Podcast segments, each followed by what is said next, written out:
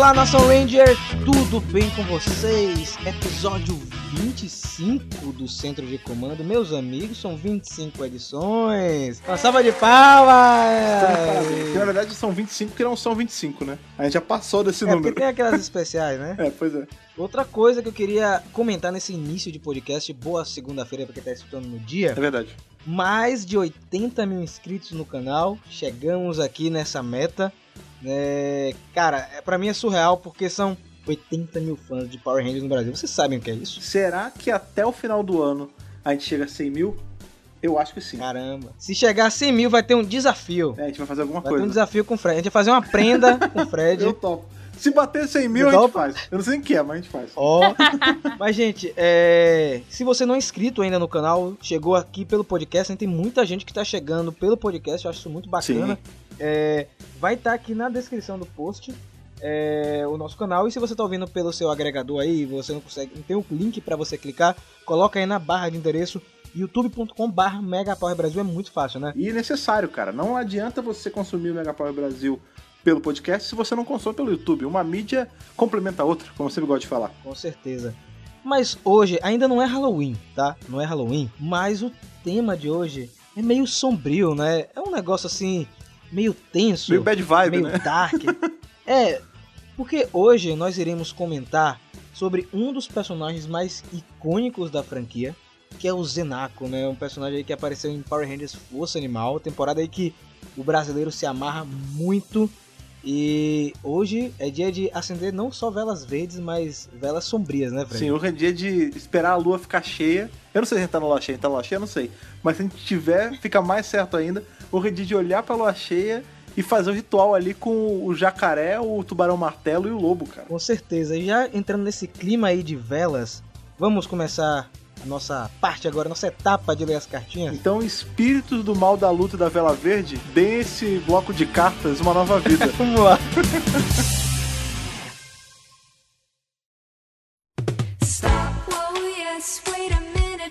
Postman.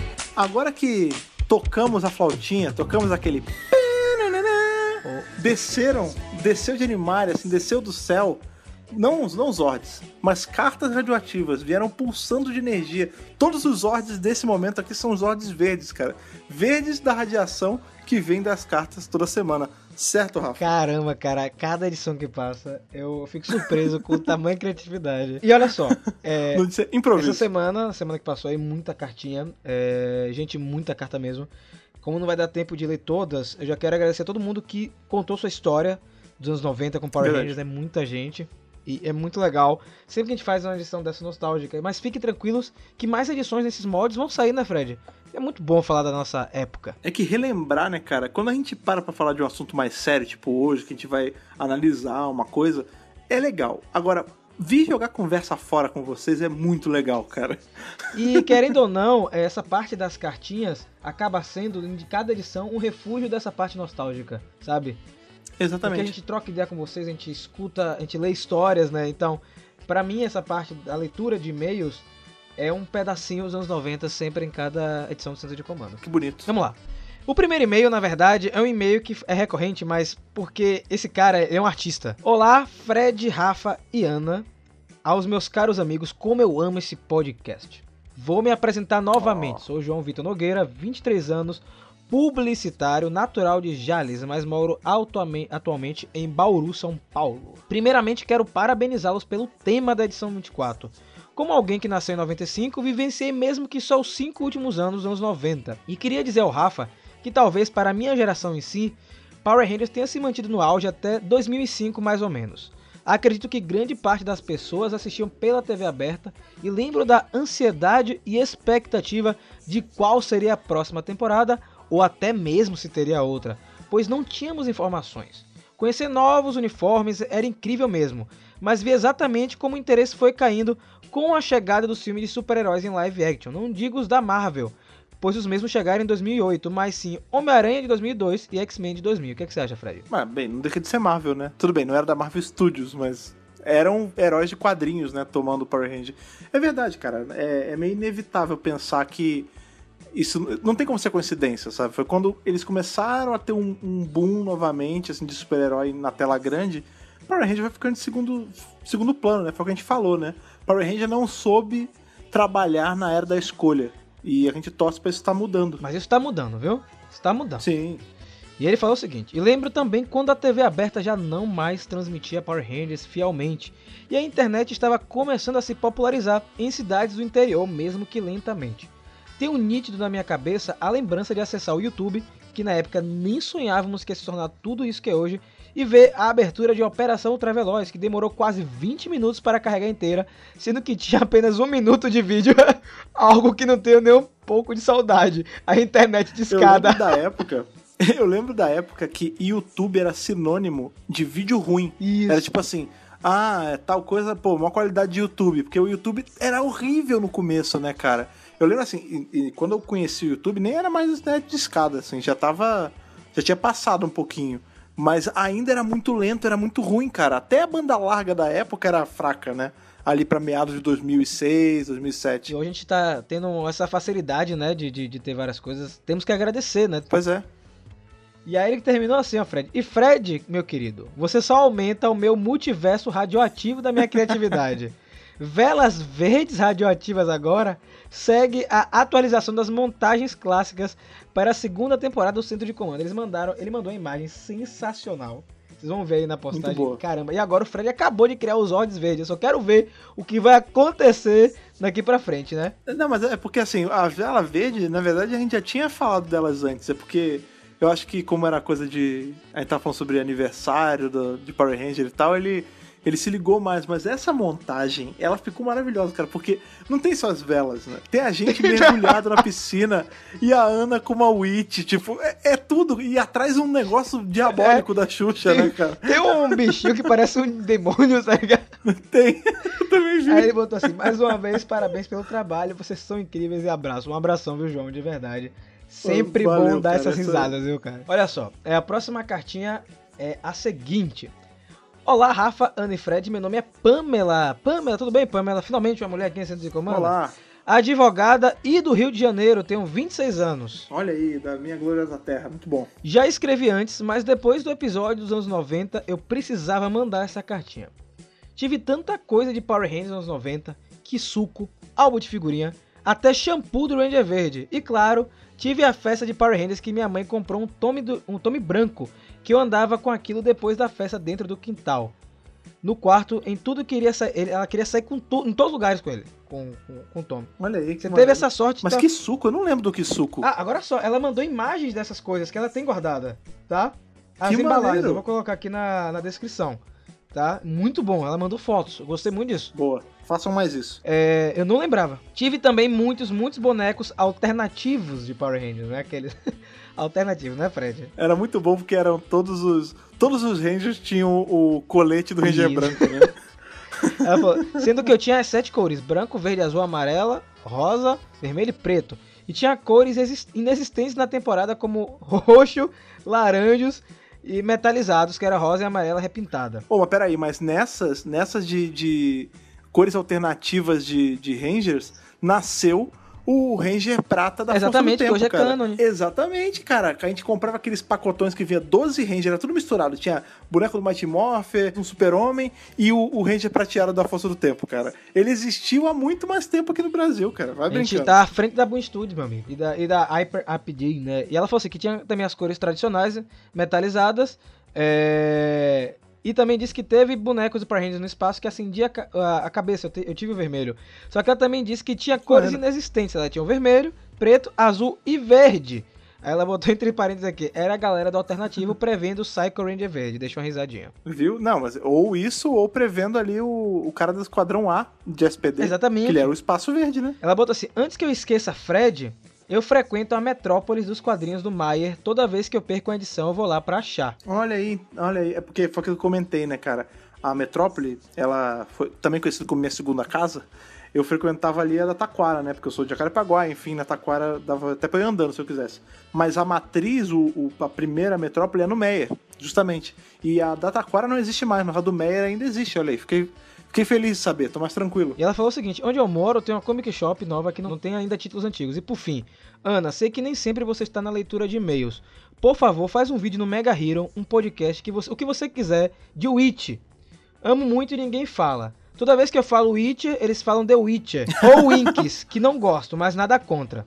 E é isso, desculpa pela Bíblia, mando foto dos itens mais estranhos que eu tinha, o shampoo e o Kisuko. Squad do Poder, Pamela do Santo. Olha que meio maneiro, cara. Ó, eu vou jogar aqui uma parada. Se a Ana topar fazer esse, esse off-topic aí do, do Mega Hero sobre o Witch, de fazer junto com a Thaís no final do ano, quando, você, quando vocês vierem pra cá pra Comic Con, junta elas duas, faz o vídeo. Aí eu como perfeito, cara, as duas falando de Witch, vai, vai explodir a boca do balão, cara. Com certeza, ainda com a pessoa que ajudou a traduzir, né, cara? É, ela fazia, ela fazia os textos só, ela não, Não chegou a fazer importa. os quadrinhos, ela fazia ela os textos fazia os textos, ela fez É. parte da infância e adolescência de muita gente. Valeu, viu, Pamela? Apareça mais vezes. Ótimo e-mail, gostei bastante. Vamos lá. Olá, galera, mó fenomenal. Olha eu aqui de novo, sou Maurílio Melo, 38 anos, carioca de Taquara City, Olha aí. supervisor de call center. Olha lá, mais um, Fred. Hoje, hoje tá tomado aqui pela, pelos meus conterrâneos. Tô gostando esse- disso esse não, cara. Tô gostando não. Tô Cadê gostando, a Bahia? viu? Ele falou o seguinte: Então, nesse episódio, que foi o, 20 o 24, né? Achei meia, meio engraçado ouvir vocês se dizendo velhos. Brother, eu tinha 13 anos quando estreou Mary Morphin. E hoje, com meus 38 anos, ainda curto. Ouvi o comentário de uma das cartas sobre os amigos do cidadão ser zoado por ele curtir Power Rangers. Eu também sofro bullying e tô nem aí. Até porque, por curtir até hoje Backstreet Boys, o que tem nada a ver com Power Rangers, tá ligado? Eu também gosto de Backstreet Boys, cara. Olha não tem que ter vergonha, não. A gente falou sobre Backstreet Boys no review de hoje aí, do, sobre o Zenaco, né? Porque o, o Merrick, ele era basicamente um Backstreet Boys Com no Power Rangers. certeza. Aí ele usou isso só pra pontuar a zoeira, é, que ele não liga de curtir coisa da década de 90. Ele sempre curte, velho, na verdade, não tem que ficar incomodado ninguém, você que tá escutando aí o podcast. Curta a sua onda, velho. Goste do que você gosta e não enche o saco de quem não gosta, né, cara? E aí ele falou, como eu amei na época, pois comentei anteriormente, senti falta desse tipo de conteúdo após não ter mais Super Sentai na TV. É por isso que ele descobriu Power Rangers. Como ele tava sentindo falta de Super Sentai, Ah, sim. Power Rangers apareceu para suprir essa necessidade de heróis coloridos. E aí ele termina assim: Bom, não somos velhos, e sim apenas com a quantidade de experiências de vidas, e não velhos. Quis apenas comentar esse episódio, pois adorei demais. Continue assim esse trabalho, tá mega perfeito. Estou tentando consumir mais o YouTube, mas na correria da profissão fica difícil. Mas aqui o deslocamento para o trabalho ajuda a ficar ouvindo o centro de comando. E deixou um grande abraço para a galera mó fenomenal. O Maurílio, ele sempre tá postando é, no Twitter, se não me engano, o podcast. Eu não sei se ele bota nos stories, mas tá divulgando. Então, brigadão, viu, Maurílio, de verdade. Olha aí, façam o máximo o Maurílio, cara. O compartilhamento de vocês é muito importante. Vamos lá agora para nossa última cartinha, Fred, pode ser? Ô, por favor. Oi, pessoal, tudo bem com vocês? Sou Gustavo, tenho 27 anos, sou tradutor e moro em São Paulo, capital. Um abração aí, viu, Gustavo? Grande abraço. Eu sempre fui muito fã de Power Rangers, tive muitos produtos e brinquedos quando criança. Assisti fielmente a temporada Força Animal. Depois nunca mais parei para assistir as próximas temporadas. Mesmo assim, me lembro do lançamento de cada uma delas. Gustavo, tem que correr atrás do prejuízo, viu, cara? Tem muita coisa boa. E esse podcast de hoje é pra você, hein? Voltei a me interessar depois que um amigo me contou o plot de Gokaiger, Super Sentai. Mas ainda assim não peguei para assistir as temporadas mais novas. Um tempo depois disso eu conheci vocês e desde então acompanho seus vídeos e agora o podcast. Eu peguei o podcast semana passada e ouvi os 20 primeiros enquanto trabalhava. E olha, foi incrível. Ó. É uma delícia ouvir vocês falando desse assunto tão mágico. Valeu, velho. Ele maratonou a gente, que coisa incrível. Agora vem a confissão. Mesmo depois de conhecer seu canal, eu ainda não assisti as temporadas que nunca vi, mas já vi tanto de seus vídeos que parece que conheço como a palma de minha mão. Há um tempo comecei a rever desde Mary Morphy, mas tinha abandonado devido ao tamanho. Mas ao ouvir o podcast semana passada, comecei a rever, levando o meu marido junto, e já estamos no começo de espaço. Nos divertimos muito assistindo juntos e comentando tudo. Muito bom que você retomou, cara. Tem que retomar e tem que levar todo mundo pra assistir junto. Pois é, cara, e é aquilo. Se você tá vendo aí, conhecendo as temporadas que você não viu pelo nosso trabalho, significa que tá fazendo um bom trabalho. Com certeza. Tem que perpetuar a palavra de Zordon. Exatamente. Tenho uma grande curiosidade. Tenho a impressão que vocês nunca falam de Força Mística. E essa é a temporada que mais me deixa curioso quanto à história. Amo a magia. Ela é tão ruim assim? Agradeço por todos os momentos de diversão que vocês me trazem. Amo conhecer mais e mais a série através de vocês. Obrigado mesmo e deixou um coraçãozinho. Força Mística, a gente tava conversando sobre isso, não tava, Fred? Agora, antes de gravar, né? Antes de gravação de e-mail, a gente tava conversando sobre. Tá vendo você? Na real, ela é uma temporada muito boa, né, cara? A Sim, gente sim, sempre sim. fala bem dela. Talvez, engraçado, talvez nas gravações a gente acabe não falando.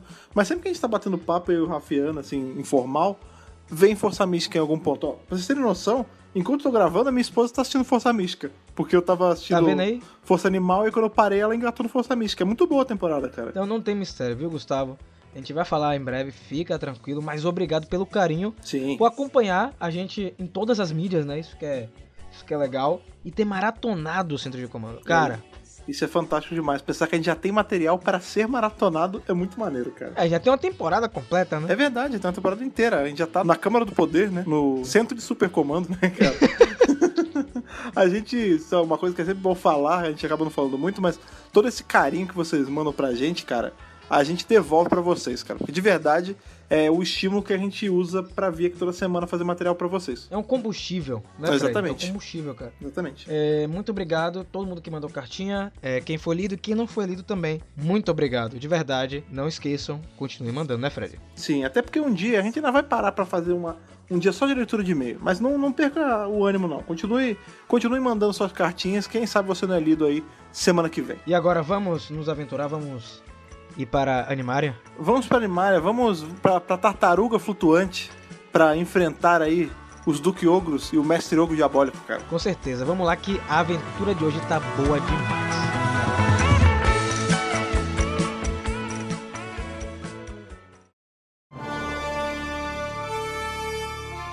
Hoje então vamos falar de Força Animal, a temporada que eu e o Rafa acabamos de terminar de maratonar. E a gente já até lançou vídeo no canal, gente, vai lá conferir o que a gente falou sobre geral assim da temporada. Um apanhadinho, né? É, um apanhado, um apanhado. A gente tá fazendo alguns vídeos assim, já sei que vocês estão cobrando já da próxima temporada, gente. Lembrar aqui que não tem Não tem ordem. ordem, viu? Não tem ordem, é assim, meio que vai saindo quando, quando dá, quando rola assim, a sintonia. Então, é, nós vamos falar hoje de Força Animal. É, história de cinco jovens adultos, né? Não são jovens adolescentes, são jovens adultos. Tem garras, mas não são adolescentes com garra, né? Exatamente, É, isso, jovens adultos com garras. E que eles têm uma relação muito bonita com a natureza, com os Verdade. animais. é, toda a relação deles com os Zords é assim uma coisa muito principal na história. E a gente tem assim uma linha, né, uma linha de história muito interessante que é, é, eles sendo recrutados um a um. A gente vai vendo isso através da temporada. Cada um vai chegando à equipe por ser merecedor, por- por- pelo seu cuidado com os outros e com a natureza. E a gente vai discutir mais esses personagens aqui hoje. Na verdade, a gente não vai discutir tanto, né? Não vai discutir tanto. É, o foco é o Zenacão. É, hoje eu foco no Zenaco. Mas pra falar dele, a gente tem que um pouco Ah, em volta sim, dele, sim, né? sim. Porque assim, é, muita gente já tá pedindo, inclusive lá no vídeo, nos comentários, um podcast de Força Animal. A gente vai fazer um podcast 100% Força Animal. Fiquem tranquilos. E é legal a gente trazer o tema de Força Animal é, com toda essa situação que tá acontecendo no Brasil, né? De preservação ao meio ambiente, que É verdade. é, Força Animal puxa muito disso. E, e não, é, não foi algo assim premeditado. Foi por acaso, a gente tava maratonando e aconteceu todo esse incidente aqui no Brasil, né? Pra quem tá acompanhando o jornal. Mas, assim, a gente não vai se aprofundar na temporada, mas assim, eu queria perguntar para os senhores o que, é que vocês acham de Força Animal? Já pra nesse, nesse segundo bloco aí, o que, é que vocês acham da temporada? Começando com o menino Fred. Cara, Força Animal eu gosto aberto, assim, porque eu lembro que das temporadas que eu assisti de uma vez, assim, diretão, foi a última que eu realmente assisti, assim, paulatinamente, sabe? Tipo, religiosamente a lá Legal TV assistia, porque ela é a temporada de 2002, né? Ou seja, eu tinha uns Isso. 12 anos. Eu lembro que dali pra frente, tudo que eu assistia de Power Ranger era meio quebrado, sabe? Tipo, eu não assistia regradinho. Já o, o Força Animal, do jeito que dava, eu assistia certinho. E o, o elenco cativa, né, cara? Assim, tipo, eu tenho lá meus apontamentos, tipo, ah, beleza. O vermelho ele só é o líder porque ele é o vermelho. A líder de verdade é amarela, todo mundo sabe disso. A gente tem ali, tipo, ah, beleza, tem as motivações da princesa. Tem o mestre ogro, que eu não lembrava que era diabólico pra cacete, cara. Eu tava reassistindo agora esse arco do Zenaco. E eu não lembrava que ele era tão assustador, cara. Mas ele dá medo, né, cara? Ele é, ele é esquisitão, ele é meio. O mestre ogro, ele é mais bad vibe do que o diabólico, cara. Que você vê que tem maldade na cara dele. Então, assim, você vê que o elenco é todo amarradinho, né? Porque tem os alívios cômicos ali no Gindrax na Tóxica. Quando entra o Zenaco, você tem aquele vilão, que não é bem um vilão, ele é mais um anti-herói. Tipo, tudo na, na temporada convence. E o lance dos Zords eles serem meio animais de verdade é muito legal, né? Porque, por exemplo, a gente tinha lá atrás na Mighty Morphin a gente tinha os dinossauros, né? Que, enfim, os seres pré-históricos. Mas eles eram robôs, eles não, não tinha aquele momento que você chegava e conversava com ele. Aqui direto a gente vê eles sentados falando, ô, Leão Vermelho, vem aqui, o que que você tá sentindo? Tocar uma flautinha toda manhã pro Zord Servo, todas as manhãs. E isso é uma outra coisa que agora você falou, eu lembrei. Isso eu achava muito legal, porque os Zords eles eram meio intercambiáveis, né? Você não tinha só aquela formação normal, tipo, você podia ter era quase um Lego, né? Você podia ter o torso do leão com as pernas do rinoceronte e o braço ser um urso e o outro ser uma girafa e o elefante ser o escudo, tipo, era tudo montável, cara. Eu achava isso muito legal. A Bandai foi muito certeira nisso aí pra vender brinquedo, viu, cara? Foi, Porque vendeu muito, tanto Força Animal quanto Gal Ranger, né? Que é a versão japonesa. São duas séries aí que bombaram muito em seus países de origem aí. E estão de parabéns aí pelo, pelos Zords. Porque pra mim, é, são os melhores Zords, assim, disparados assim, de Power Rangers. Eles são bonitos, né, cara? Quem assistiu o vídeo lá no canal sabe mais ou menos minha opinião. É, eu curti muito a temporada. É, eu tinha umas primeiras impressões sobre a temporada quando eu comecei a assistir. Depois as primeiras impressões foram mudando e eu fui surpreendida com a temporada. Eu achei que ia ser uma coisa mais assim. Paspalhona, sabe? Que não ia ser um negócio sério. E no fim eu fui surpreendida. Eu acho bem legal essa mensagem do cuidado da natureza. Eu acho que, assim, os Rangers lutaram muito, sabe? Foram muito sofridos. Eu acho que de todos os Power Rangers que eu assisti até agora, os Força Animal foram os que mais apanharam. Bicho, tem sangue. Eles apanham demais, gente. E é muita cena deles fazendo curativo, sabe? Roxo, com um negócio lascado no, no braço. É impressionante. Assim, aí Rafa até falou assim, pô, não é porque eles são fracos, é porque os vilões são muito fortes. Eu falei, realmente, eu, eu acho que dá pra, pra colocar dessa forma. Então, assim, é uma temporada muito interessante, eu gostei muito, visualmente bonita, preocupados com locação, preocupado com é, trilha sonora, com o visual dos Rangers, com a coloração da série. Como a gente comentou lá no canal, é, você sente a transição real de força do tempo pra é, força animal. Assim, visualmente falando, sabe? Força do Tempo parece que foi gravada com aquelas câmeras de antigamente, dos anos 80. E Força Animal não. É nítido, é claro, é bonito, sabe? É, é outro tipo de tratamento de imagem. Então, assim, eu acho que a temporada vale a pena ser assistida. Eu entendo por que, que os fãs têm um carinho especial.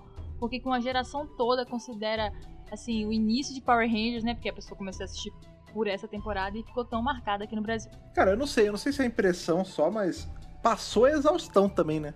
Porque eu lembro que qualquer horário que você ligava tá passando Força Animal. O que acontece? Força Animal estreou aqui em TV fechada em 2002, em simultâneo com os Estados Unidos, e depois estreou na Globo alguns anos, em 2005. E naquela época tava bombando TV aberta, né? Então muita gente assistiu e teve muito produto de Força Animal chegando aqui. Você tinha fitas de VHS, que foi a última temporada Sim. a ter 100% fita de VHS lançada aqui. Então, tinha uma procura muito grande. Eu lembro, assim, eu não era muito próximo de Força Animal. Não era. Tanto que eu f- tava relutante em reassistir, sabe? Eu falei, caramba, isso vai ser um saco. E aí eu falei, não é possível que seja isso tudo. Como é que o Rafael de anos atrás não tinha percebido tudo isso, né? Negligenciou, né? Eu essa negligenciei. E o que acontece é o seguinte, nós temos aí uma leva boa de episódios no início, né? Vai sendo apresentado a, a cada um dos Rangers, né? E chega em determin- determinado momento, no episódio 10, que começa um arco que vai percorrer sete episódios. Que é maneiríssimo, né? É um que arco- é o arco da maldição do lobo. Exatamente, é um arco maior que o Verde de Raiva, né? Maior Sim, que o sim. arco do Psycho Rangers. Eu não sei se é o maior arco de Power Rangers, pode ser até que seja o maior arco. Porque ele, ele não é só um arco de encheção de linguiça. Ele traz elementos que vão ser é, apresentados ao longo de todas as- todos os episódios. Né? Esse primeiro episódio, que é o décimo, a Maldição do Lobo, a gente conhece o Zenaco. Né? Em primeiro momento a gente não sabe o que ele é de verdade. Ele é despertado aí pelo Nazor, que é um Duque Ogro, né? É, em uma cena bem creepy, tipo um cemitério. Um, Não, é um- parada ritual maligno. né, vibes cara? resgate, vibes Total. Rangers. Era do demônio? Exato. resgate sim. Esse é do demônio também, né? Não? Eu fiquei falando pra Rafa assim: imagina a mãezinha chegando na A vovó. sala, a vovó titia chegando na sala e a criança assistindo esse ritual de invocação e sai aquele bicho feio Com olhos descendo amarelos, a né, cara? espada em todo mundo. Ela fala assim, você não vai assistir isso não, isso era o Não, diabo. e ele fala, né? Ele fala, Zord das Trevas! Eu, eu queria perguntar pra vocês assim, beleza, já não é mais a primeira impressão que a gente tem, né? Mas vendo o Zenaco agora, ele é, assim, antes de entrar na história dele, ele é um vilão intimidador? Sim, com certeza. Pô, ele é um, ele é um lobisomem com, com, uma, com uma daquelas espadas de Klingon, cara, do Star Trek. Ele é um lobisomem todo de couro, cabeludo, que ele tem um cabelo branco todo mal penteado, com olhos amarelos, olhos de demônio, e ele tem a espada de Star Trek, cara. Ele, ele assusta pra caramba, cara. Ele não assusta tanto quanto o Mestre Ogro, que é realmente mal, que tem maldade no coração e nos olhos, mas ele assusta bastante, cara. Eu acho que ele assusta muito porque quando ele aparece, os Rangers não têm chance. Ele sempre consegue derrotar os Rangers e por mais que o Mestre Ogro seja assustador e tudo, os monstros deles, os Rangers conseguem vencer até aquele momento, né? Eles estão ali sendo Rangers, aprendendo a ser Rangers, aprendendo a ser uma equipe, e vão lá, vão conseguindo, apesar de apanhar muito, derrotando os ogros que vão sendo mandados.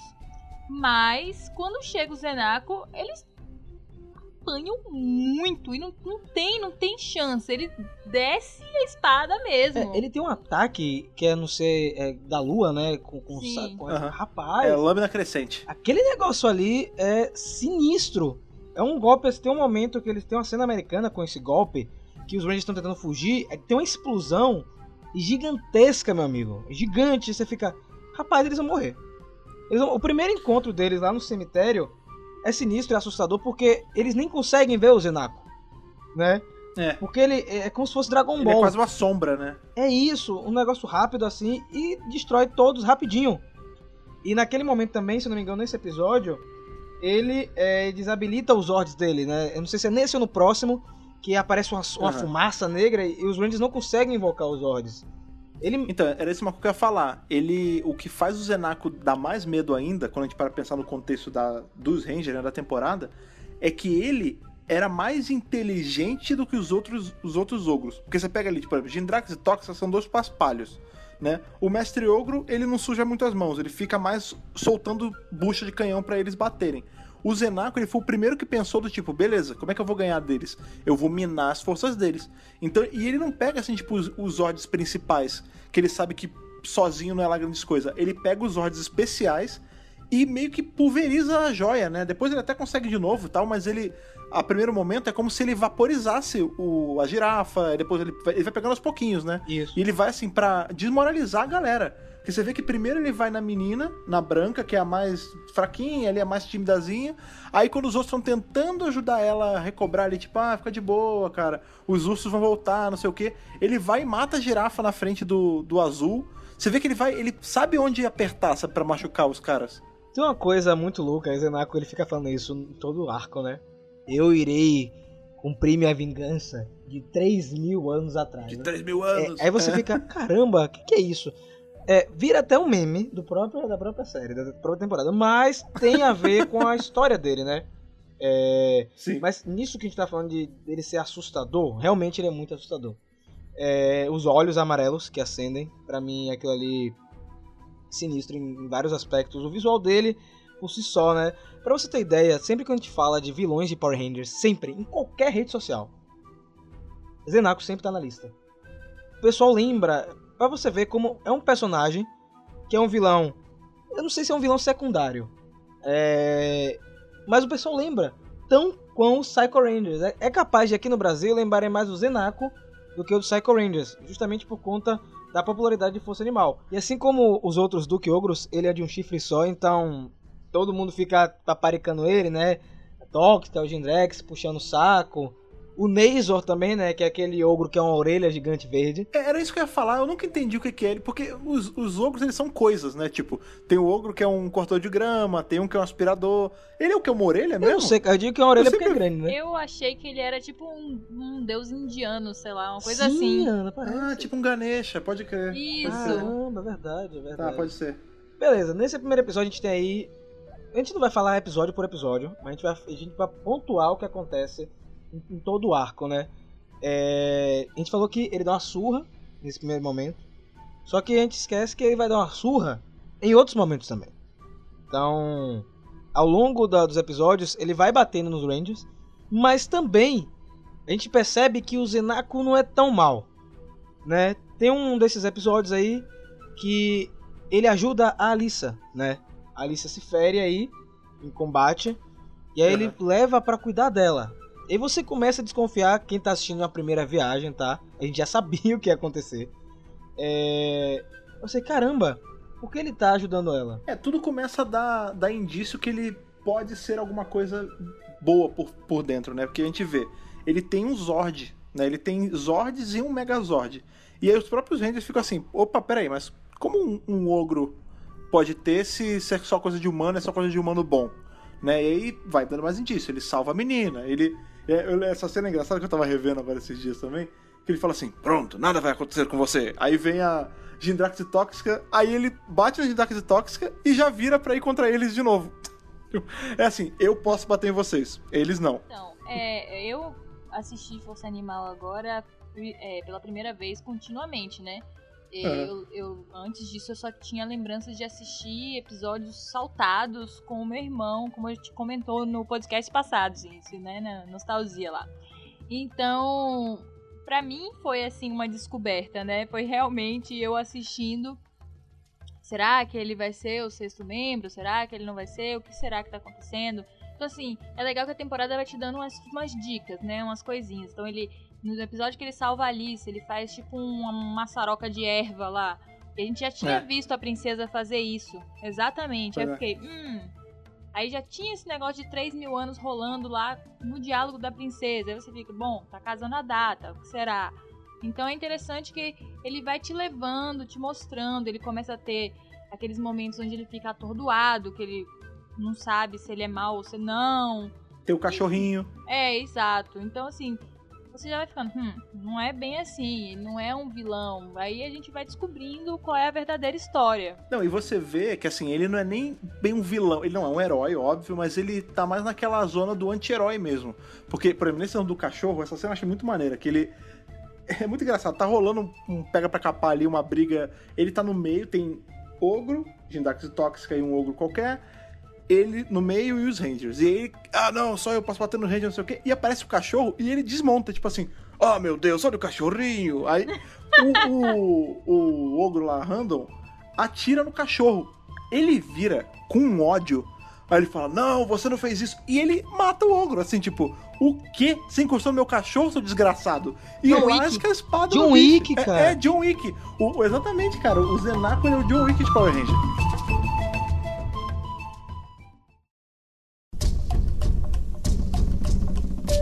Quero co- comentar um negócio que eu acho uma ano- anomalia nesse arco, mas eu, vou segurar aqui pra falar. É, eu lembro da primeira vez que aparecem os Zords do Zenaco, Ana achou absurdamente gigantes, não foi, Ana? Tipo, assustadores. É, Maneiro. ele tem três Zords aí que são, tipo, absurdamente grandes. É um Zord lobo, né? Um Zord tubarão Ok. martelo, que é lindo, lindo esse Zord, gente. É roxo. É, ele é roxo. Eu não sei se é roxo ou se é. É magenta? É, magenta? É roxo. É roxo? Pronto, gente, é roxo. E ele tem um Zord jacaré, cara, que é imenso, né? Ele é imenso e forma um dos Megazords, assim, mais diferentes e legais, que é o Predazord. Que, engraçado, é um, é um Zord de três, de combinação de três, que era, não era uma coisa muito comum nesse período. E ele consegue né, dar uma sova nos Rangers com esse robô. E não era cansativo ver as lutas. Isso que é mais legal ainda. Na verdade, acho que é um plus de Força Animal. A gente comentou isso até no, no vídeo. É que você não fica querendo pular as lutas de robôs. É incrível agora a gente tá assistindo, terminando Tempestade Ninja, e as lutas são segundos. São segundos de luta. Porque por algum motivo eles resolveram cortar absolutamente as lutas de Megazord. Talvez eles estivessem acostumados com Força Animal, né, que tinha um porquê, tinha uma coisa atrás Aham. e né, uma história, uma conexão com os Rangers. Aí chegaram em Tempestade Ninja e falou assim, pô, que saco isso aqui. Tem nada. Vamos, É porque vamos cortar. Animal não faz diferença, né? É porque, mas aí eu não- também não culpo eles. Tem luta de Zod que não faz diferença. Tem muita temporada que é assim. Quando entra a luta de Zod, a gente até comentou isso já em alguns podcasts. Ah, beleza, é hora de mexer no celular. Em Força Animal, não tem isso porque, tipo, é muito dinâmico, né? Você vê, tem ainda no arco do Zenáculo, pro final, A gente vai chegar na hora que tem o, o Zord Tatu e o Zord Rinoceronte. E, cara, é muito dinâmico, porque ele corre, aí ele faz embaixadinha com, com o Tatu, aí ele dá uma bicicleta, Zord aí do nada aparece um estádio de futebol. É, cara. Então, assim, tudo é muito rápido e é meio imprevisível, porque como você tem muita combinação de, de Zord, uma hora pode ser uma luta com uma lança, na outra pode ser uma luta chutando um tatu no cara, a outra pode ser, tipo, ele soltando fogo e gelo no cara. Tipo, é, é uma caixinha de surpresa, sabe, a, a luta de Zord deles. É, falando em Zord, você tinha dito que ele, no primeiro momento, ele meio que vaporiza os Zords, né? Só que Zenako, É. ele é um ladrão de Zords, né? É. Ele é um safado, porque em determinado momento desse arco, ele controla os Zords do Rangers. E aquilo ali pra mim, eu lembro, eu lembro disso na época, pra você ter ideia, eu lembro disso na época, eu achava aquilo ali, caramba, o máximo. Imagina, eu tava torcendo pro vilão, coisa horrível, né? Então, É, normal. é normal, né? Porque também o cara era B10 demais.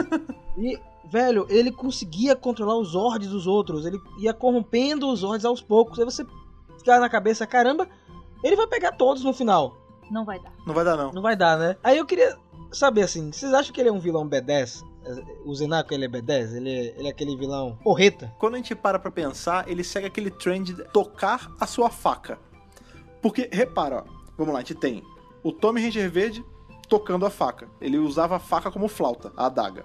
O Zenako usa a adaga como flauta. Agora a gente tem o Dark Ranger, que usa o boomerang e a adaga como flauta também. Tipo, é um, um trope de Power Ranger isso. Tocar a sua faca e invocar um Zord com isso. Poxa, agora que você falou de flauta, vamos dar um parêntese aqui nessa parte, porque a trilha sonora, quando o Zenako aparece, é Sim. linda demais. O cuidado que a produção teve em fazer as músicas, gente, não, sem brincadeira. É lindo, lindo mesmo. É só, é só esse parênteses mesmo. É, agora vamos falar da história. A gente, a gente falou dele como as características, ele tem um chifre só. A gente descobre, na verdade, que o Zenako, é, ele é um guerreiro antigo. Né? Como assim um guerreiro antigo, Rafael? É o seguinte, no passado, há 3 mil anos atrás, exatamente 3 mil anos atrás, na primeira batalha contra o Mestre Ogo né, em Animaria, né, nós conhecemos aí uma outra equipe de Guardiões da Terra, algo que eu tava falando com a Ana. Por favor, Boom Studios, faça um quadrinho desse nisso. passado, por favor. Eu sabia que você ia pensar nisso, Fred. E sabe qual é o pior? É que, é que eu sei que não vai dar. Porque a gente sabe como é que era o Zord daquela época e tal. A gente vai. É o tal do Animus e tudo mais. E ele tem Zords próprios. Mas eu queria muito que rolasse um retcon pra ser Liveman. Sabe? A equipe antiga ser, serem os Livemen. Ah, você queria que os antigos fossem ah, uma adaptação do Super Sentai Live Man. do Liveman. Ou seria interessante, É. mano. Só que não dá por causa das cores Sim, também. sim. Porque as cores batem com esse, Mas né? na Boom Studios dá pra fazer tudo, filho. É só ele pegar um e repintar. E aí já foi, né? Aí já É foi. verdade. Verdade. e o que acontece é que na primeira luta contra o Mestre Ogo, é, foi uma luta sinistra. Eu fiz sinistra acho que várias vezes nesse podcast. Foi uma luta, luta cabulosa. É, chegando num, em um ponto onde ninguém tava conseguindo derrotar ele. Lembrando que esse Mestre Ogro não é o Pessoa, Isso. né? O Mestre Ogro Demônio Gigante. Exatamente. E aí um desses guerreiros, pra destruir ele, é, como última e, como posso dizer, a fa- recurso, né? Ele vai até um templo, um templo assim, a- tá abandonado. É um, um templo antigo. A sensação que eu tive é que ele foi lá no, no templo dos demônios de resgate, viu? Eu acho que foi Que lá pode que ser ele o foi. mesmo cenário que foi reciclado, né? É, até porque o conceito dele ah, usar a máscara que detém um poder antigo e tal é vender a alma, né? Basicamente o que ele fez foi vender a alma pro, pro Nezo. É isso. é, ele usa essa máscara do Zenako é, pra se transformar e poder invocar os olhos, na verdade, e derrotar o Mestre Ogro. Só que aí, infelizmente, esse guerreiro não consegue se libertar e é aprisionado.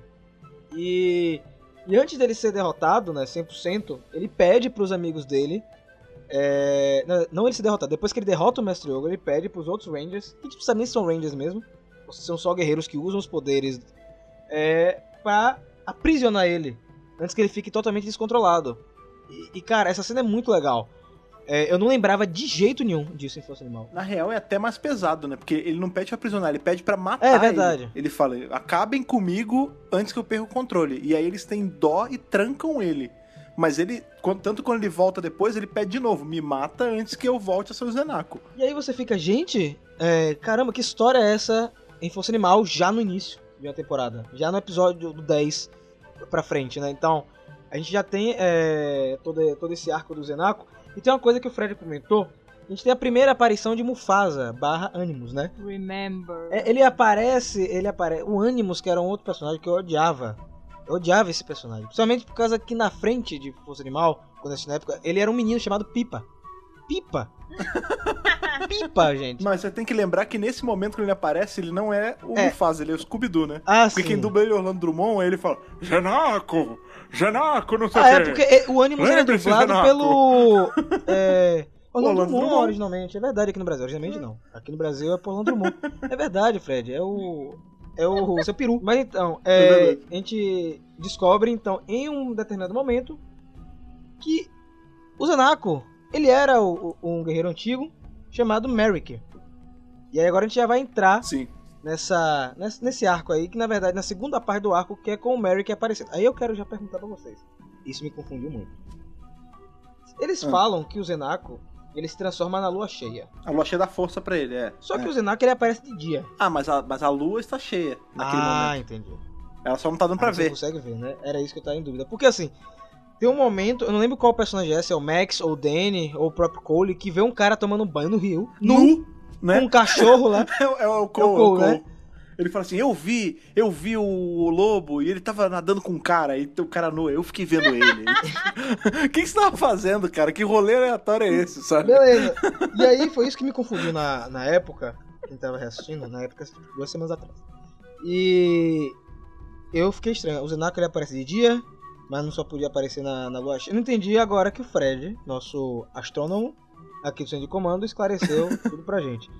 Vamos Não, agora. então, é que isso é a minha a tentativa de explicação que eu tento dar, porque realmente não fica tão claro assim como, em- assim, em que situação maluca ele viu o Merrick ali. Porque, em tese, o Merrick só voltou a existir quando o Zenako voltou, quando ele foi reinvocado ali. Pelo, pelo Nasor e tudo mais. Em que momento não foi lua cheia pra ele, pra ele ficar desligado, sabe? É, eu achei que era meio Inuyasha, na verdade, que quando tinha lua nova, ele perdia os poderes e destransformava sem a vontade dele. Só que eu vou dizer, eu não prestei atenção se a cena era lua cheia ou lua nova. Não aparece. É só de noite, mas é um de noite que. Porque o Cole fala, eu tava andando à noite e eu vi ele tomando banho. Um homem misterioso com um cachorro lobo. Mas não mostra o céu. Pode ser que seja a lua nova, porque aí a lua se esconde, né? E aí ele meio que perde os poderes do lobo. Não sei. Posso estar falando besteira. Engraçado, agora que vocês estão falando, realmente. Porque mais pra frente, né, o que vai acontecer? Ele, ele chega a voltar a ser o Merrick um pouquinho e tal, não sei o quê. E aí o Nasor dá um jeito de controlar mais ainda ele. Com um inseto lá que ele bota na, na cabeça dele. Nessa hora, ele tá junto, tem uma hora que tá ele, o Nasor e o Mestre Yogo, ele aí ele fala: é, essa noite é noite de lua cheia, quando eu vou estar mais forte. Ou seja, antes não era lua cheia. Era qualquer outra lua. Talvez tenha uma lua em que ele desliga. E aí a teoria da Ana faz sentido. E é ne- é exatamente nesse momento, né, Fred, também que a gente começa a perceber é, o lance dele com a princesa Sheila, né? Que é lentinha, né? Na verdade, ela sentia alguma coisa estranha e não queria comentar com os Rangers. E aí você sente que ao decorrer dos episódios ela fica apreensiva, enquanto do lado dos vilões, tanto o Mestre Ogro quanto o Neisel querem que o Zenako fique do lado deles. Que o Zenako é um vilão formidável. Mas a princesa começa a ficar nervosa, né? É que ela vai ficando angustiada, né? Porque ela começa a ligar os pontos, só que é muito engraçado que é, é claro, né? Pra manter o ritmo da temporada, mas ela é muito devagar, gente. Sério. Tipo, há 3 mil anos o meu namorado sumiu justamente quando esse bicho apareceu. Olha, esse bicho voltou e tem um homem nu misterioso andando com um cachorro. Meu namorado gostava de cachorros. Será que é a mesma pessoa? Hum, não. Opa, é sim. Porra. A princesa Sheila é bem, bem bobinha, mas eu, eu gosto dela. Eu vou defender ela ah, até o final desse podcast. A Ana, acho que ela tem algum problema com ela. ela falou no vídeo que tinha problemas com a princesa Eu Sheila. gosto dela. Não mas- tantos, não tantos, porque ela disse que eu tenho que patrocinar um cosplay pra ela da princesa. É assim. Se ele quer que eu faça um cosplay que não está na minha lista, tem que bancar. Entendeu? Justo. Porque eu vou desviar meu orçamento dos projetos pra fazer? Não vou. Mas aí você vai ter que entrar numa enrascada de fazer outro cosplay de, de Power Ranger pra ele, que ele vai ter que fazer o Merrick, né? Eu quero Pra muito jogar fazer. sinuca. É pra jogar. Ah, ah, que legal que você falou isso. Não, mas isso é mais pra frente, né? Que a gente tem aquele É, um lance pouquinho do. Merrick vivendo num lugar num, de sinuca. Ou já tem nesse arco? Não, nesse arco, quando ele, quando ele vira o Merrick que morfa, né? Que ele, enfim, quando os Zords voltarem pra ele, eles viram um morfador. Sim, sim. E aí o Taco Lunar, ele projeta uma mesa virtual e ele joga sinuca com as bolinhas dos Zords. Olha, eu entendo por que, que é, a maldição não descolou ali. Ele ficou preso. Porque o Merrick é teimoso, velho. Isso é uma coisa que me irritou um pouco na temporada. Ele é um personagem teimoso. Lá vem. É, é aquele personagem a lá Eric, de Força do Tempo. Você tem um problema com Rangers especiais, Pô, né? Ela tem, ela tem. Agora que eu me liguei. Ela tem. É assim, tem que, tem que ser bom, entendeu? Tem que ser bom Ah, mas pra o me Merrick é gente boa. E aí, E o Merrick parece um Backstreet Boys, cara. Exa- ele tem é, cabelão e, e tem um cavanhaquinho. Total. Assim, agora sim, eu tenho um ponto positivo pro Merrick, que não ia colocar agora, mas já que você puxou esse meu problema com os sextos membros, é. ele não fica fraco, o que é um plus. Porque tem É, alguns verdade. Rangers especiais que tendem a vir enfraquecendo, né? Chega lá, eu sou o sexto membro, eu sou super poderoso, olha o meu golpe especial. Aí quando.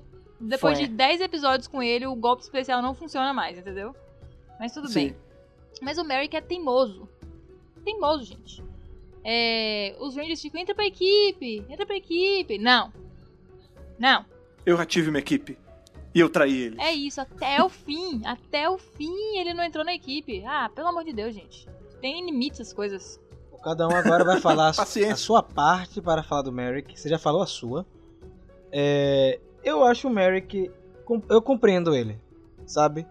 Eu entendo porque ele não quer fazer parte da equipe. Porque, gente, ele foi.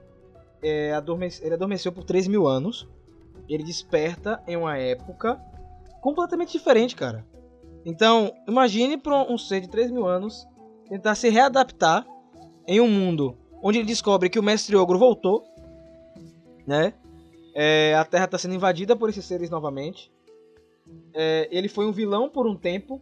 Então o cara tá com a mente um pouco perturbada e demora é, dele é, se aliar com o grupo. Eu, entendo, eu, eu compreendo isso dele. Eu entendo também que Ana sempre comenta isso do, do Sexto Rangers, que também é uma tradição do Super Sentai. A gente tem um Sexto Ranger que é mais afastado, ele é mais outsider. O próprio Merrick É um arquétipo. é, o arquétipo, o próprio Merrick, ele é um lobo solitário e ele frisa isso na, na temporada.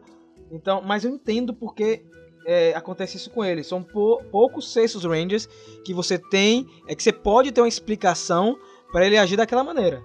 Eu acho que o Merrick é, É, no caso dele, no caso dele tem toda essa gimmick, né, do lobo, né? Ele é o lobo solitário porque ele é o lobo lunar, ele tem o Ranger Lobo e tem o lance de que, cara, ele é um, um alien ali nesse, mundo. É, Porque, exatamente. tipo, se passaram séculos e séculos e séculos, pensa, 3 mil anos é coisa pra caramba, cara. Ele, fora a adaptação nesse mundo maluco novo, de 2000 e pouco, ele tem que pensar que a última vez que ele teve uma equipe, ele se virou contra a equipe contra a vontade dele, né? Porque ele se sacrificou, mas ele não pensou nas consequências.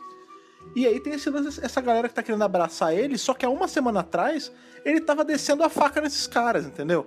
Então é mais um medo dele pra ele mesmo, tipo, ele tem medo dos demônios dele, né? Sim. E é por isso que ele não consegue se livrar, entendeu? Do bicho. Encarnou ali, deu uma sintonia de energia entre os dois. E ele não conseguia se livrar do bicho lá. Exato, tanto que a gente vai ver que depois a gente tem esse arco aí de sete episódios e tal, mas mais pra frente a gente tem o Zenako ainda tendo espasmos nele. É porque, na verdade, como Então ele nunca ficou largou de verdade. aprisionado com o Zenako por 3 mil anos, o próprio Zenako, quando ele retorna em um momento específico da temporada, ele fala que esse tempo todo que eles ficaram juntos, é, para ele, eles são uma coisa só, entende? É exatamente isso que a Ana falou. Sim, Eles ficaram em sintonia por tanto tempo que é, o Merrick, ele age como o Zenako e o Zenako age como o Merrick. Né? Quando o Zenako ele tá É, transformado em Zenako e ele vai cuidar da Alissa, eu não vejo ali só como Merrick. Eu vejo, é, como posso dizer, as emoções de Merrick transbordando pro lado do Zenako. Então, eles, eles são uma coisa só, no final das contas. Tanto que no fim, né, o Zenako meio que reaparece. No último episódio? É. Isso. E ele fala assim: olha, é o seguinte, você não vai mais se transformar em mim, mas eu vou continuar na sua mente te atazanando pra sempre. E você não sabe se ele tá ali ou se é uma parada da mente do Merrick, entendeu? cara, quando a gente para pra pensar em esquema de cor deles dois, o Merrick e o Zenako, eles são o Yin e Yang, né? Tipo, a gente Hum. tem, o Zenako ele é o quê? Ele é preto e amarelo. E o Merrick, ele, tudo bem, é prata, mas ele, a gente poderia dizer que ele é branco e azul, né? Que as cores dele é uma cor lavada, clara, e aquele azul marinho. O azul e o amarelo são meio complementares, um geralmente inverte do outro. É, e preto com o branco, ou preto com o prata, né, cara? E aí você tem, tipo, é esse lance, né? Ninguém é 100% bom, nem 100% mal. Ou seja, ninguém é 100% Merrick, nem 100% Zenaco. Você é sempre os dois. Sabe? É uma parada meio Jack and Hyde. Um tá sempre na mente do outro, não adianta. Agora é o seguinte, é, você falou disso, que eu vou comentar agora, e a Ana também comentou. Vocês acham que quando entra um sexto Ranger na equipe, muda todo o ritmo da série, da temporada? Você acha que um, sexto Ranger ele é um elemento que é, muda tudo? E se muda, mudou em Força Animal? Você sentir essa mudança? Como é que foi? Ah, é porque quando entra o sexto Ranger, meio que aumenta a barra de dificuldade, né? Porque o que acontece? Os vilões começam a ver que eles têm que au- aumentar a carga, né? E aí você vai ter monstros mais fortes, você, querendo ou não, você tem um, um, um player a mais, né? Tipo, as inseguranças dele vão atrapalhar também. Ele, dependendo do qual personagem, Merrick até que nem tanto, mas a gente tem sexto, sextos Rangers que são mais egoístas. Então, ao caso do Eric, que atrapalha mais do que ajuda em alguns momentos. Então, assim, é, é mais um regulador de temporada. Por isso que geralmente ele aparece ali. Nesse caso, é no- começa no décimo episódio. Mas ele só vai entrar mesmo como Ranger lá pro 17, 18. Então a gente tem aí, tipo, mais ou menos metade da temporada é sem ele. E a outra metade é com ele. Então é meio que fase 1, fase 2, sabe? Eu acho assim, é, falando de Power Rangers no geral, é, depende do sexto membro, viu? Tem sexto membro que não, Uhum. não causa grandes emoções. Não vamos entrar nisso agora para não causar discussões. Mas no caso do Merrick, eu acho que foi importante. Eu acho que faz sentido dentro da trama. Dá sim uma reviravolta na equipe, na maneira com que eles enfrentam os inimigos. É, eles acabam contando muito com o Merrick depois que ele se junta à equipe, né? Mesmo ele estando ali separado, morando lá com o vovô da sinuca. É, mas eles contam com esse, com esse sexto membro, sim, porque tem alguns vilões que são fortes demais. Chega a ponto deles se, se transformarem, os Zords se separarem e sumirem. E assim, o Merrick ter que entrar com o Zord dele e finalizar ali a luta. O, o Merrick ele tem uma vantagem também que ele é como se fosse a Shyla em campo, né? Tipo, ele também ele é tão velho quanto ela, e ele tem toda essa experiência que eles não têm, né? A gente tá falando de pessoas ali de 20 e pouquinhos, eles são jovens adultos, né, cara? E esse cara ele é milenar. Tipo, imagina o quanto que ele já não lutou. Tipo, ele, eles nunca vão ter um décimo da experiência dele. É, esse lance do, do sexto membro entrar na equipe é, é engraçado porque não é algo é, que, eu gosto, que eu gosto tanto. Acredite se quiser, porque eu vejo é, uma repetição de como o sexto membro entra no grupo. É, principalmente nessa primeira Sim. era da Saban, o sexto membro é muito igual. A gente tem um Tommy em verde de raiva, certo? A gente tem uma quebra aí com o Jason em Zell, né? Beleza. Aí você volta é, em espaço com o Zane, que tá mais parado do que pra cá, aparece pouco. Você tem em Galáxia Perdida o Mike, né? Que engraçado, tem uma história parecida com o Zenaco, né? Que você, primeiro você tem um Defensor Magna normal, depois você tem um Defensor Magna que é o Mike, né? Apesar de não ser possessão nem nada, né? Ele não tá com Uhum. encarnado mal ali. Aí você tem resgate com o favorito de Ana, que é o Randy Titânio. Não gosto de falar sobre esse Ranger. Que ele fica, que ele é mal pra caramba. Ele, ele vendeu realmente a alma. Malzão ele com a tatuagemzinha de serpente dele. Que Uhul. Venderam a alma dele, não foi É, ele que vendeu a alma. é, realmente. Papai vendeu a alma e ele pagou o preço. Aí depois você tem um dos Rangers mais chatos, mas eu gosto. Agora, eu, eu gosto do Randy, mas não gosto, da, como eu falei, eu não gosto da construção desses personagens. Como eles são feitos nessa primeira era, que é o Eric. O Eric, ele, ele enche tanto o saco, como você falou, Fred, que ele atrapalha, né? Só depois de um É. tempo que ele começa a entender, pô, é melhor eu ajudar os meus amigos aqui. E quando ele aparece em Força Animal, inclusive, ele tá muito mais legal do que na série dele. Né? Ele aparece no crossover de Força do Tempo Sim. e em Eternamente Vermelho. E aí você tem isso também em Força Animal. E isso respinga um pouquinho só em Tempestade Ninja com os Rangers Trovão. Aí você tem de novo onde? Só que os caras ficam brodinho em Tempestade Ninja. É, eles ficam brodinhos, mas depois você tem isso de novo em Dino Trovão com o Trent. Então, mas isso é uma parada, agora que a gente entrou nesse, nesse, nessa contenda aí dos sextos membros, é uma coisa que, assim, é, é complicado, porque a gente tem desde sempre, né? Tipo, em Mighty Morphin a gente sempre teve ali o Tom e tal, tudo mais. Mas era uma coisa que eu queria que não fosse uma obrigatoriedade, sabia? Eu queria que tivesse uma temporada em que, ah, cadê? Tá na hora de entrar o sexto membro. Não, não tem, não tem Ranger Extra. Eu queria... Eu sei que não existe porque eles querem vender mais boneco. Mas vamos lá, eu- não gosto de comparar Sentai e Power Ranger, mas acaba sendo uma parada inevitável. Antes de começar a ter o sexto membro, as equipes eram sempre de cinco ou de três, e era isso, não tinha esse, essa ajuda a mais. Aí depois que começou a ter, virou uma regra, né? Tipo, tem que ter. Tirando o Alien Rangers, ali os Rangers de Akitar, todos têm um sexto membro. Alguns têm até mais, né? A gente vê em Turbo, são dois a mais. Aí em. Tudo bem, ali no Tempestade Ninjas, eles regulam e vão pro cinco. Aí em RPM a gente tem dois, mas é sempre assim. Sempre tem, a gente consegue contar no relógio, tipo, opa, tá na hora de entrar o Ranger Extra, cadê? Opa, entrou. Tipo, podia ter uma surpresa contrária, né? Tipo, não, dessa vez não vai ter. O que me incomoda, assim, no Sexto Ranger é... é que quando eles entram, eles destoam muito da equipe. Né? Eles são muito Uhum. mais fortes, é, dão trabalho pro, pros Rangers. Depois eles esfriam, né? E aí você perde todo o respeito que você tinha por ele. Já o Merrick não tem isso. Ele continua forte é, até o final. Só que uma, uma coisa que mudou, Fred, se a gente for pegar temporadas mais recentes, é que a gente não tem mais esse tipo de Sexto Ranger, né? Ele já entra mais de boa. A gente tem aí o Ivan Sim. ainda no Charge. Eu ia falar do Orion. Tem o, Ori o, O- é o Orion, o Orion É do Super Mega Force, é. que é muito simpático desde o começo, muito legal. Eu gosto dele. Ah, agora, os meninos novos aí do Beast Morphers, que eles são super de boa, né? O dourado e o prateado. Isso, o Native Steel. O Levi em Super Ninja Steel e Ninja Steel, que é muito legal também. O próprio Jane Ajema, né? O Antônio de Samurai, que é um Ranger fortíssimo. É, e ajuda desde o começo eles. Então, eu acho que eles perderam, tiraram um pouco isso do Ranger Bad Boy. Assim que chega, Aham. bate nos Ranger primeiro e depois sai, né? E depois vem, vai e volta. É, a gente tem temporadas que. A gente tem temporadas que é o contrário, inclusive, né? Eu tava revendo Força Mística agora, e em Força Mística é o contrário, né? De cara a gente já vê a sexta membra, né? Que é a Sim, Aldona. sim. Tipo, a Aldona, no primeiro episódio, se eu não me engano, ela já aparece pra ajudar. E, ah, ó, eu sou a líder de vocês, mas eu não fico morfando muito porque no meu trabalho, eu tô passando a tocha pra vocês, mas. E ali ela, ela não é, tipo, uma mestra ruim, ela tá ali ajudando e tudo mais.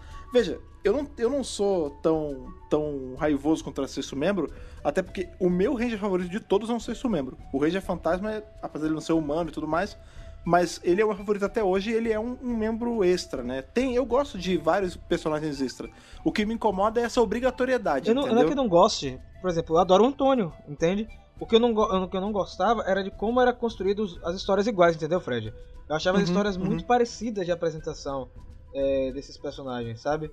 É, e uma coisa legal que mudou, o sexto membro ele sempre aparecia no meio da temporada. Aí você falou que ele tá aparecendo no começo, é justamente pra vender brinquedo, gente. É, mas é. O, o, o Levi, se eu não me engano, ele aparece no oitavo de, de Ninja Steel já. Porque eles precisam vender brinquedo, pô. A gente já sabe do Range dourado, prateado, whatever.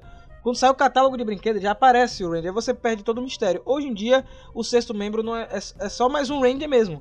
Ele não tem uma história bem diferente, desenvolvida. Ele, ele é um Ranger qualquer. Porque algumas temporadas tem mais de 10. Você tem aí que o Ranger, que é um Super Sentai com mais de 10. Você tem Dino Charge com 10 membros, então você perde é, todo o charme do sexto membro que foi construído lá na década de 90 início dos anos 2000. Hoje mudou bastante. Eu acho que só se eles adaptarem Tokyuja é que não vai ter, né? Porque o Tokyuja teve o laranja depois. É, né? só tem um laranja. Mas não tem outro, né? Tem filme. É, mas ele aparece né? só no filme. Mas eu gosto quando tem um só, dois no máximo. Eu acho que perdeu um pouco isso, porque pra mim hoje eu não consigo ver o sexto membro como um Ranger à parte. Eu só vejo ele como parte do conjunto. Não, não tem jeito.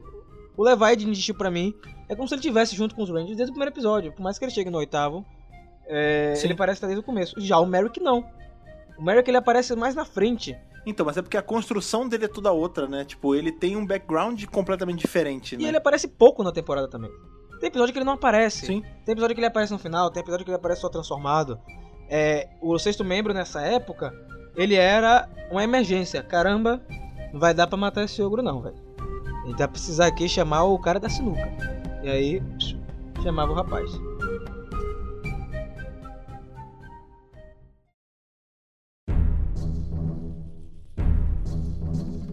Como já é de praxe, quando a gente se junta aqui pra falar de algum arco em específico de Power Ranger, nesse caso o do Zenaco, fica a pergunta gente discutir aqui e também se estende aí pra vocês que estão ouvindo. Qual o legado tanto do Zenaco quanto do Merrick aí dessa, dessa entidade desses dois personagens? O que que eles deixaram pra Power Rangers como um todo? Começa aí, Ana. Então, eu acho que é um, um estilo aí, vou dizer assim, de sexto membro interessante.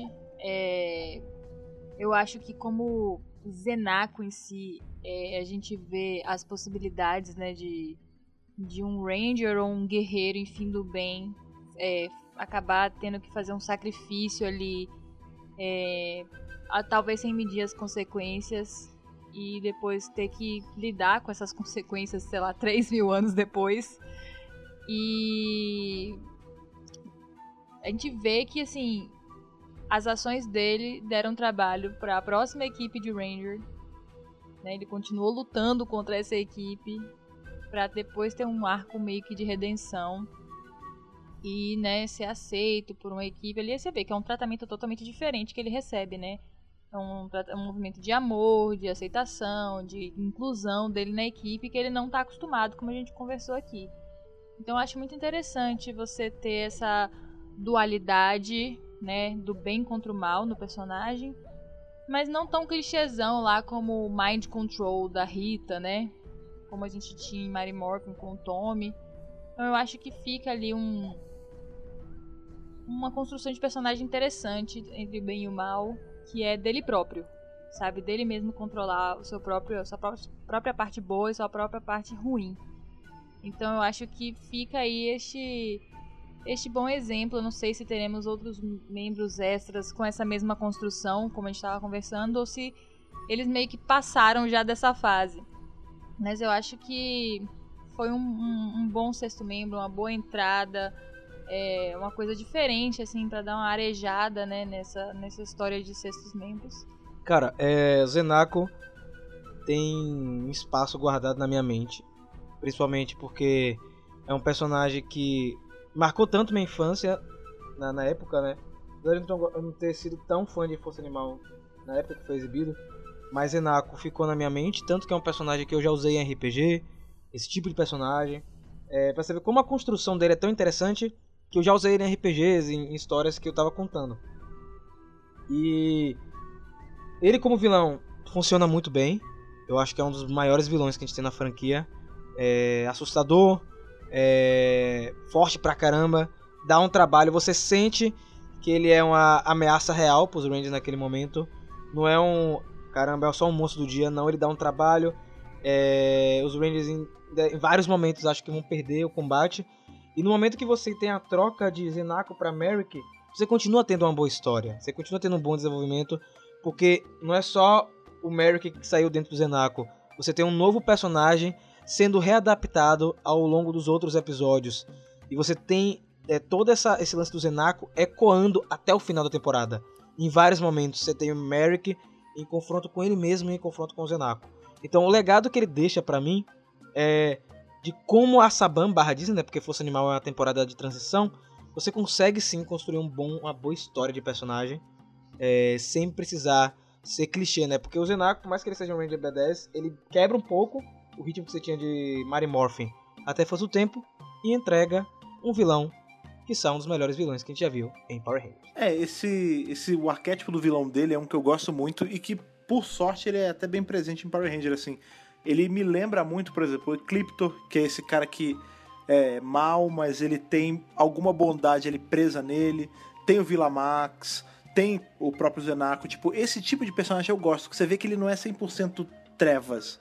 Né, ele é meio. Ele tem uma zona cinza muito grande ali. Tudo nele é maneiro, cara. A personalidade, essa personalidade mista deles dois ali, o visual do, do Zenaco, as armas, o- até o Predazord, cara. Quando, quando o Predazord tá dele e não do Merrick, ele tem aquele chifrão, ele tem aquela boca de lobo. É muito mais legal do que quando fica com aquela mascarinha da versão boa, sabe?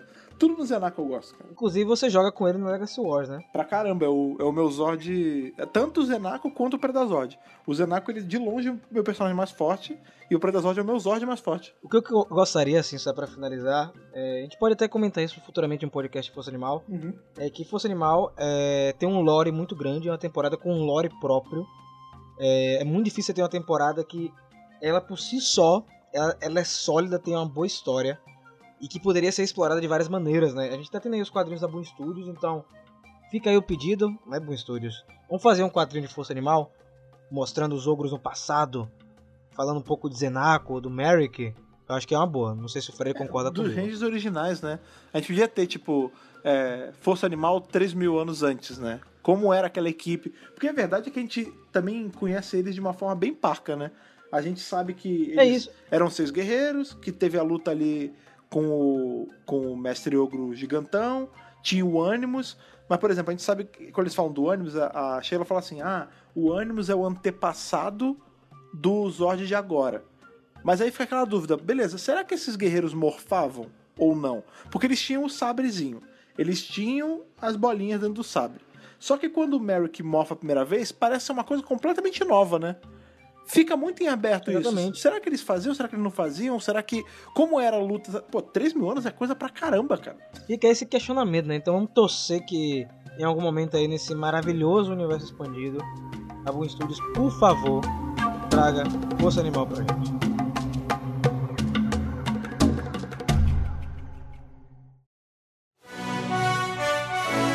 Depois de fazermos essa análise aí desse personagem que, veja, a gente veio, a gente chegou hoje.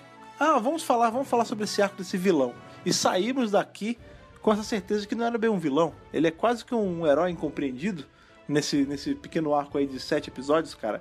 Depois da gente bater esse papo aí de, de conversar sobre o Zenaco, sobre a influência dele, sobre todo esse, esse arco de força animal, cara, a gente quer saber de vocês o que vocês acham, porque como a gente falou lá no começo do podcast, cara, Força Animal é de longe uma das temporadas mais queridas aqui no Brasil, cara. A gente tem algumas temporadas que estão sempre na boca do povo, né? Tem sempre espaço, tem sempre Mighty Morphin, mas Força Animal tá sempre nas cabeças, né, cara? Então eu acho que assim, nada mais justo do que vocês contarem pra gente o que vocês acham dessa temporada e o que vocês acham do Zenaco enquanto personagem também. Isso é muito importante.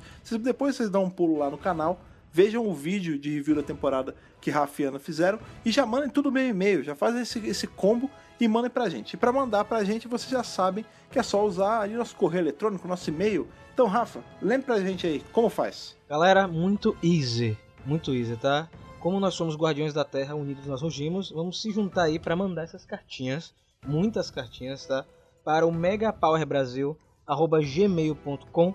Aí lá no corpo do e-mail você bota sua idade, de onde você tá falando e qual é o seu Zord animal, tá bom? E na hora de montar aquele Megazord, aquele Megazord que é feito do Zord Facebook, o Zord Instagram, o Zord Twitter e o Zord YouTube, como a pessoa monta esse Megazord, Ana?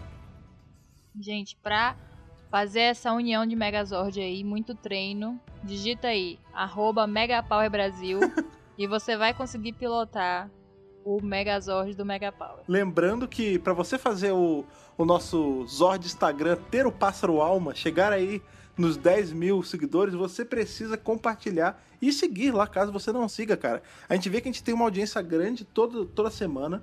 A gente vê que a gente tem bastante visualiza- visualização e bastante like lá no YouTube, mas por algum motivo, cara, o pássaro alma não chega. Os 10 mil não chegam. Depende de cada um de vocês, cara. A gente habilitar a função swipe e poder aí ter essa, essa função para facilitar a comunicação com vocês, né não, Rafa? Com certeza ajudar, inclusive, a destruir os ogros, né? Que estão lá pelo Instagram. Então você precisa dessa força pro pássaro almo chegar lá também, pô. Exatamente. Outra coisa que você faz também, isso é assim, bom lembrar, é assinar aí o nosso feed, cara, para você não precisar ficar esperando a gente postar o podcast. Na hora que o centro de comando sai, ele já chega para você ali quentinho, cara, já chega com o calor da natureza, cara, para você toda segunda-feira. Então vai lá, segue a gente no seu feed aí, no seu agregador favorito, sendo ele Google Podcast, iTunes, pelo seu agregador aí pelo RSS ou pelo Spotify, cara. Você assina onde você achar melhor e você compartilha para poder fazer a gente crescer juntos, certo? Com certeza, muito obrigado mais uma vez pela sua audiência. De verdade, é sempre bom falar de Força Animal, sempre bom papear com vocês. E é isso, nos vemos daqui a 3 mil anos e que o poder o proteja.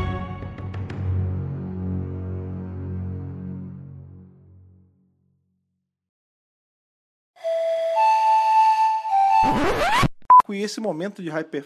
Cara, de Hyperforce não. Olha, ele tá. E esse arco de força animal. E ele, assim como os mais poderosos ogros, ele é um duque ogro, né? Ele é um ogro de um chifre, chifre shot. Eita, Xixixó. vou repetir aqui, vou repetir. Agora vamos falar da história. A gente, a gente falou dele como as características, ele tem um chifre só. Eu até errei a pronúncia do chifre. Né? Talvez o Fred coloque como erros, eu não sei se ele vai colocar. Provavelmente ele Talvez vai. esteja no final. Ele gosta de fazer isso comigo, me expor, né? Então.